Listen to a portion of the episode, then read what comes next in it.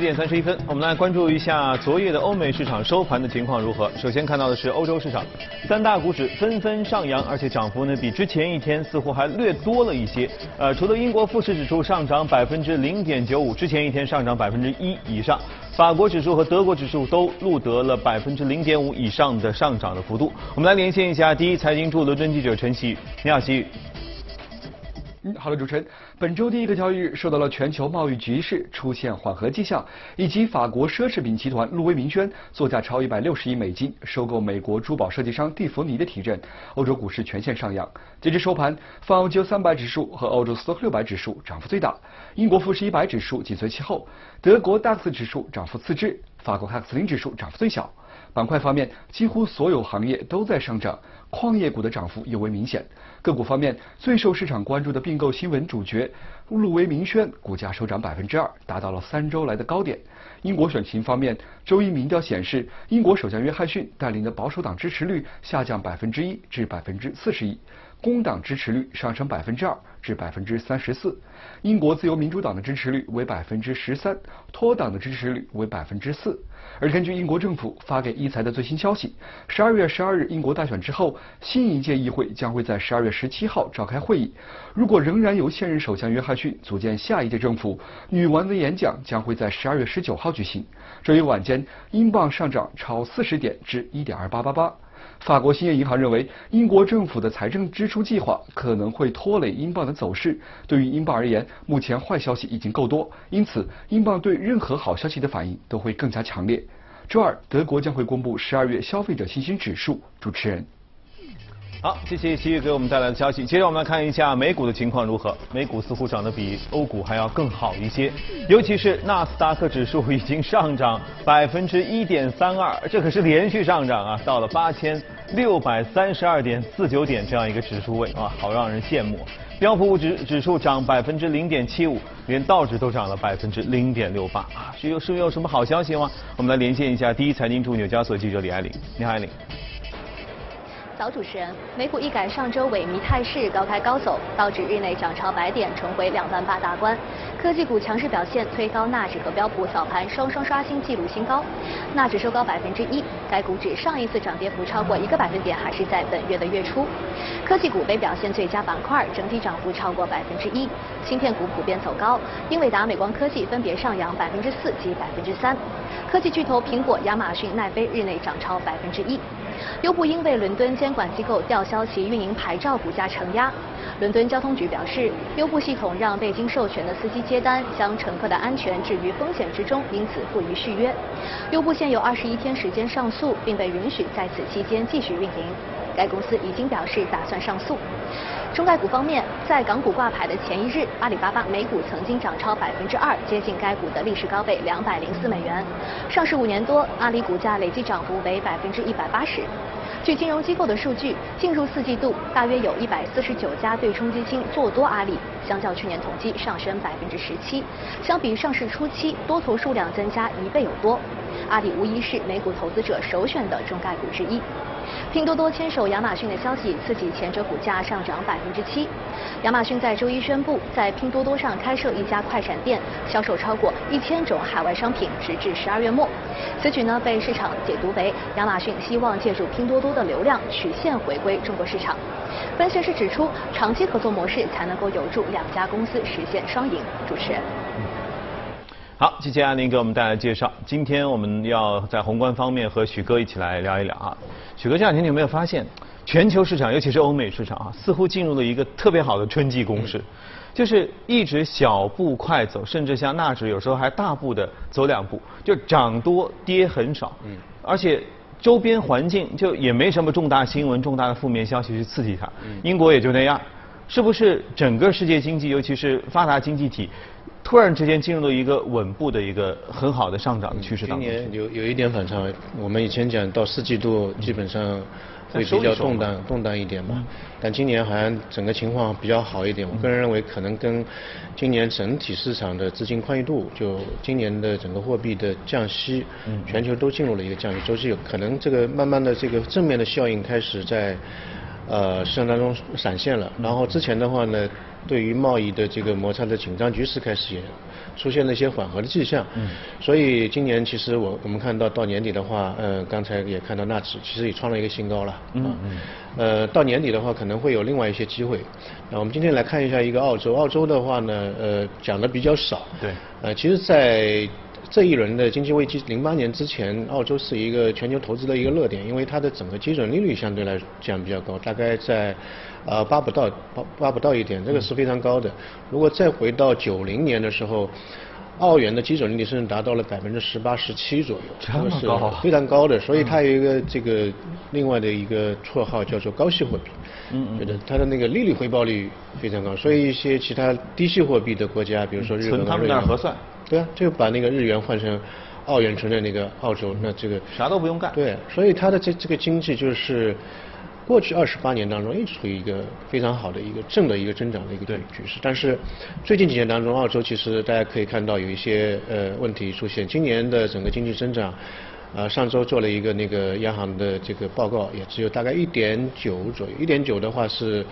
呃过去十年就次贷危机之后是最低的。一个一个水平，那么去年的话也达到了二点九的水平，所以今年一点九基本上是属于一个非常非常低的呃一个水平。当然明年可能会好一点，明年可能到二点五预测，到明年年底是二点七五，但跟过去的几年的平均水平比起来，还是相对来说会呃比较低一点，比较低一点。那么这个当中的原因在什么地方呢？因为呃大家如果对澳大利亚稍微有点了解的话。可以知道它的一个支柱的产业就是农业和矿业，嗯啊，农业和矿业，农产品，比如说牛奶，嗯，非常好，对吧？那么矿业的话，其实嗯，跟中国的关系就比较比较紧密。以前有句话叫做“中国好，澳洲好”，嗯啊，因为呃，中国的这个很多的基建，包括我们的那个房地产的当中的一个铁矿石，嗯都从那边进口，基本上从它的那边进口。的这个量非常大，啊，我们看到去年中国从海外进口的铁矿石的整个量大概是十点三八亿吨，非常大，十点三八亿吨，其中从澳洲是七点二四亿吨，哇，就七基本上七成就是从。嗯，澳洲澳洲进口的，我们国家在过去的二十年、三十年时间当中，整个基建也好，地产也好，都是有一个非常大的一个发展，所以，嗯，澳洲的经济也是受到中国经济的一个带动，呃，或者影响，所以出现了一个比较快速的一个增长。但是去年开始，呃，我们随着这个房住不炒啊，或者基建的一个慢慢降温之后，从澳洲的进口的这些铁矿石就出现了一个拐点，去年就开始出现了一个负面的增长。那么这个对于澳洲的矿业的经济或整体的经济。会有一些比较 大的影响，他们内内部的这个私人投资在矿业方面就会出现一些降温，而且速度相对来说会比较快一点。再加之全球的整个经济目前处于一个比较低迷的状态，对于商品的需求，对于铁矿石的需求也是出现了一个下滑。所以这两年的话，对于澳洲来讲。啊，在于出口的一个矿业方面会有一些比较大的影响，啊，但是另外一个就是澳洲，呃，它另外一个比较大的一个支柱型的一个经济的动力或者驱动力就在于它的地产的市场。嗯，对，我们这个传说我们都听说过。对，全球的这个地产市场，特别发达市场国家当中，地产市场它是应该排名第一的。在过去五十五年当中，它的地价或者房价大概涨了六十六倍。对，就是第一名。成绩确实啊，太厉害。第一名，因为我们知道美国的地产也是涨得比较多嘛。美国在过去四十七年当中只涨了百分呃，就涨了十三倍，它涨了六十六倍。因为主要其实是澳洲基础的，就是早些年那个价格。对对对对对，它的这个这个基基数相对来说会比较低一点。嗯。啊，说是那么最近几年当中的移民数量出现一个暴涨，对，所以它的这个地产的价格就出现了一个比较快速的一个上升。但是从二零一七年开始就出现了一个下滑，从一一年其实到一七年，如果说。呃，个人在澳洲置业或者说进行一个投资的话，它收益率会比较高一点。它它是一轮比较大的牛市，嗯大概一年到一七年，整个房价涨了百分之五十二左右。它的中心城市在澳洲两有两个中心城市，一个是悉尼嘛，嗯悉尼涨了百分之百分之一百一还有一个是墨尔本，墨尔本涨了百分之八十。但这一轮从二零一七年开始的一波房这个房价的一个调整，这两个城市跌的幅度也是比较大。那么悉尼大概跌了百分之十五左右，然后墨墨尔本跌了大概百分之十一左右。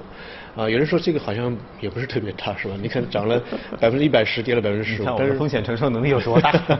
但是从澳洲的这个房地产的这个发展历史上来看，它整个历史当中只有两次下跌，这个两次下跌的的话呢，也都没有超过百分之十。所以二零一七年这一波下跌，大家都有点有点点担心，再加上它的铁矿石价格。对啊，嗯，这个全球经济的一个低迷，他就担心是不是这个啊过去的泡沫要要要要有一个比较大大幅度的回回吐，呃。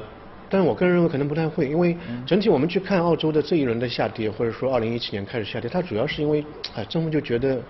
现在房价实在有点高，高了之后呢，就造成他们本地人就觉得嗯呃这个房子买不起了买不起，跟自己的收入的这个增长的这个速度不相匹配，所以政府当时就出出了一系列的策略，不是说市场需求少，它是限制。市场是有，但是呢，它就是呃限制你，就进行一个，特别是海外，因为海外很多投资者就觉得这个地方买房子就一直在涨，没有没有没有很大幅度的一个一个跌过，所以他当时就是出了一些措措施，比如说你海外的这个投资者去买房，你要额外交百分之十二点五的印花税，嗯，比如说你买了房之后你不住，嗯。他要收一个叫幽灵幽灵税或者说空置税，你一年当中有六个月不住的话，你就要交一笔费用，这样的话你就是对于海外投资者的购房成本对或者购房的风险比本地人就要呃大大很多。另外一个，它还限制你的买入的物业的这个类型，嗯。比如说你的这个有点有点匪夷所思，它是限制你不能买二手房，你只能买一手房。嗯其实你一手房的价格如果上升，二手房也会抬起来嘛。我说这个当中的这个逻辑是什么。嗯还有呢，就是说他当地的那些留学生。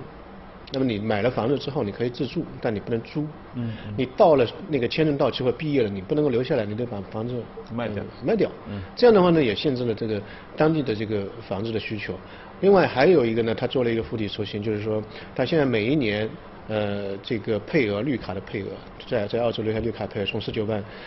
下降到十六万，就每一年给你砍掉三万。那么呃新进来的人少的话，对于这个房子的需求相对应来说，呃也会少很多。所以这个三管齐下之后，就造成一七年。呃，房价出现了一个比较大的一个下滑，但是我们看到从其实上一次节目当中我们来的时候，五月份的时候也也也也有一个观点，就是认为澳洲的房地产可能会见底，然后慢慢上升。啊，原因就在于五月份他们那个大选嘛，啊，大选的话，工党就是下下台，然后联盟党上台。联盟党对于地产的市场，他认为这是这是一个应该鼓励的一个一个市场，然后把一些这个房地产税收就给给给给取消掉。另外很重要的一点就是我们看到从六月到七月，澳洲是连续两次降息。就澳澳元的利率两两次降息，现在只有零点七五啊很低啊。我们刚才讲到，在次贷危机之前，就金融危机之前是在七到八左右，非常高，也现在百分之九十的利率已经下下调了。然后到年底据说，啊还有一次这个利率的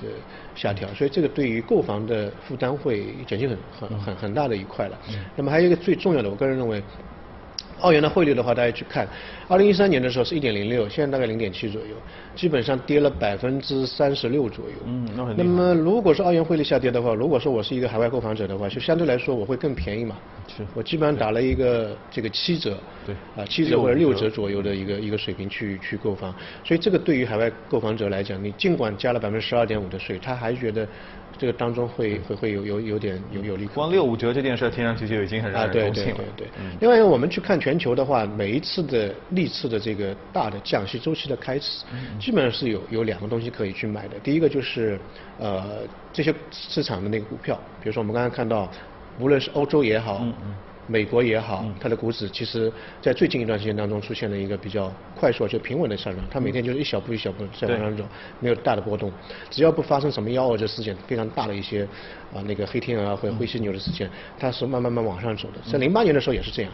那么另外就是地产市场的一个一个一个慢慢的升温和和起来，因为你的借贷的利率往往往往下往下走了，是会吸引一部分人把钱投到房地产市场里面去。所以这两块市场当中，我们未来当中可以多多关注一些，特别是在海外投资方面。嗯。所以就是说春江水暖鸭先知，如果经济有开始呃缓和或复苏的迹象的话，你觉得在股市当中，在房地产市场当中，其实是能够感受得到。对，因为全球的现在目前的这个资金量，在特别是零八年之后的资金量，基本上所有央行的资金量翻了大概四倍左右，都是在这个这个宽松的一个一个政策。另外一个大家可以看到，现在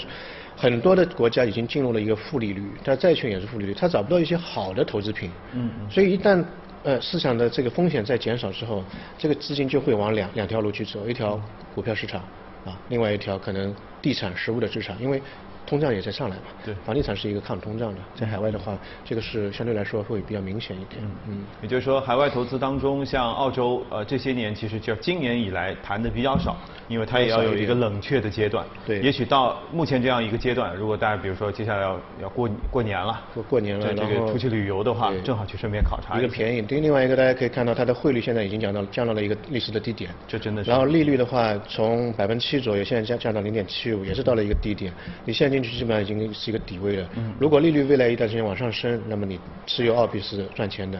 如果说那个汇率往上升，那你持有它的物业也是赚钱的。所以相对来说，现在的性价比会比较高一点。嗯嗯，OK，好，了解一下相关政策吧。接着我们来看一下今天要关注到的美股，看一下美股放大镜。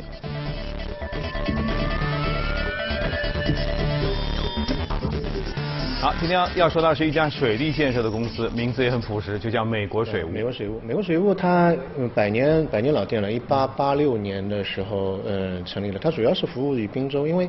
水利这个东西还是靠地域性的对地域方面，因为水的运输如果太远的话，它成本相对来说会高很多了啊、比较比较高一点。一八八六年到现在其实已经呃一百多年的一个一个一个一个一个公司了，然后整个经营非常的稳健。嗯呃，九零年到九三年到一三年的这个二十年时间当中，它并购了三百多家的公司，所以现在发展的非常快。基本上是